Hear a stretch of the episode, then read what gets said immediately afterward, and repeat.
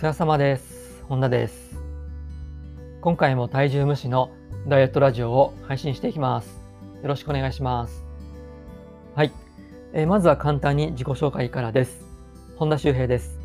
普段はオンラインでダイエットのコーチをしたり、あとはダイエットの講座を販売提供しています。はい。えーということで、今回は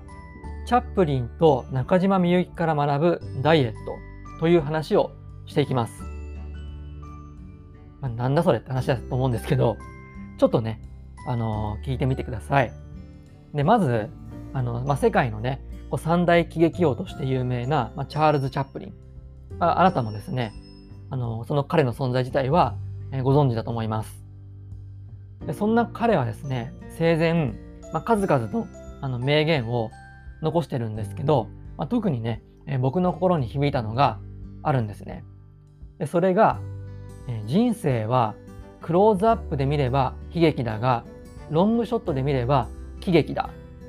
という言葉なんですね。もう一回言いますね。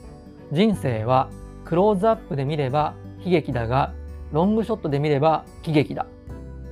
で僕はですね、この言葉にすごく感化されて、まあ、人生というね、壮大な映画の主人公になったつもりで生きようと、あの前にね、決めたんですね。で、まあこれって今は辛かったりとか、あと満足のいかない日々をあの送っていたとしても、まあ、最後はこうハッピーエンドで終わるんだから、まあ今日も一日なんとか頑張ろうみたいなね、まあ、感じに、まあ、こんな風に考えると、あの気持ちが結構楽になりませんか？で、これってあの中島みゆきのあの時代というね、楽曲にも通じる部分があるんですよね。で、歌詞がね、あの、まあ、そんな時代もあったねと、いつか話せる日が来るわ。あんな時代もあったねと、きっと笑って話せるわ。だから今日はくよくよしないで、今日の風に吹かれましょうと。まあ、こういう歌詞ですよね。素晴らしいですよね。まあ、時代はね、こう回るし、巡るわけなんですよね。で、まあ、もしね、今、あの不遇の時を過ごしていても、まあ、未来は自分次第でどうにでもなると、まあ、こんなイメージが湧くんですよね。まあ、でもね、ただこれは何もせず、ただこう待ってればいいということでもないと思うんですよ。やっぱりこう行動あってこその未来かなと思うんですよね。まあ、で、その行動といっても、こうめちゃめちゃ行動しまくるというような、まあ、そういう大変なことをやる必要はないと思います。もう少しずつ小さく小さく行動していけばいいんですよね。で、まあ、ここからがね、あのー本題なんですけど、まあ、これって、あのダイエットも同じじゃないかなと思うんですよ。で結構自分はこう何をしても痩せられないとねこう嘆いている人もいるかと思うんですけどあのそういう人に多いのがこう悩んでばかりであの行動してないケースなんですよね。で今は、まあ、太っていて体調が悪いとかこう例えば仕事がうまくいかないとか他人の目が気になるとかあとこう体型をね隠す服ばかり着てるとかあると思うんですけど、まあ、今までねこういろいろなダイエットをやってきたけど、まあ、どれもうまくいかなかったとかね、まあ、何をやれば痩せられるかわからないから何もしてないとかね、まあ、こういうふうにあなたの現状なってませんか？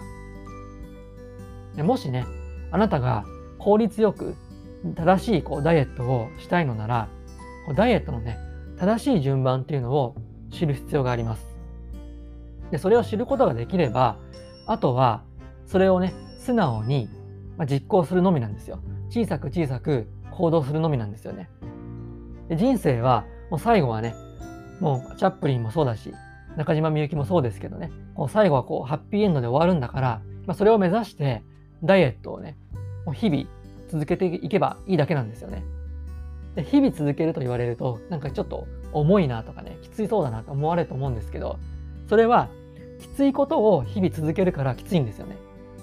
だけど、まあ、さっきから言ってるようにもう小さく小さくこんなんでも大丈夫なのかなっていうぐらいねあの取るに足らないぐらいのことを小さく毎日続ければいいだけなんですよ。はい。ということであなたがねこう迷いなく日々ダイエットを続けていち早くねダイエットから解放されたいのであれば、まあ、これはもう前回ねお話ししたそのあり方ですね。あなたの思考とか心とかね、そういうあり方をプラスにしつつ、あとはスゴレッチ。まあ、これも毎度ね、おなじみかもしれませんが、スゴレッチというね、生体エクササイズで体のね、歪みとか姿勢を整えるところからスタートしましょう。少しずつね、できる範囲で始めていくのが成功のコツです。はい。ぜひね、それを今回は覚えておいてください。で、この、あの、スゴレッチに関しては、えー、その解説動画のね、URL を、あの、この説明文のところに載せておきますので、そちらからぜひね、チェックしてやってみてください。はい。それでは今回の内容をまとめていきましょう。まず一つ目は、もし今、不遇の時を過ごしていても、未来は自分次第でどうにでもなる。で二つ目は、太っている現状を嘆いて何もしないのではなく、とりあえず行動しよう。で、三つ目が、あり方をプラスにしつつ、スゴレッチを始めよう。こんな感じですね。今回はこの3つのポイントをぜひ押さえておいてください。はい。それでは最後まで聞いてくださってありがとうございました。次回の配信もよろしくお願いします。お疲れ様でした。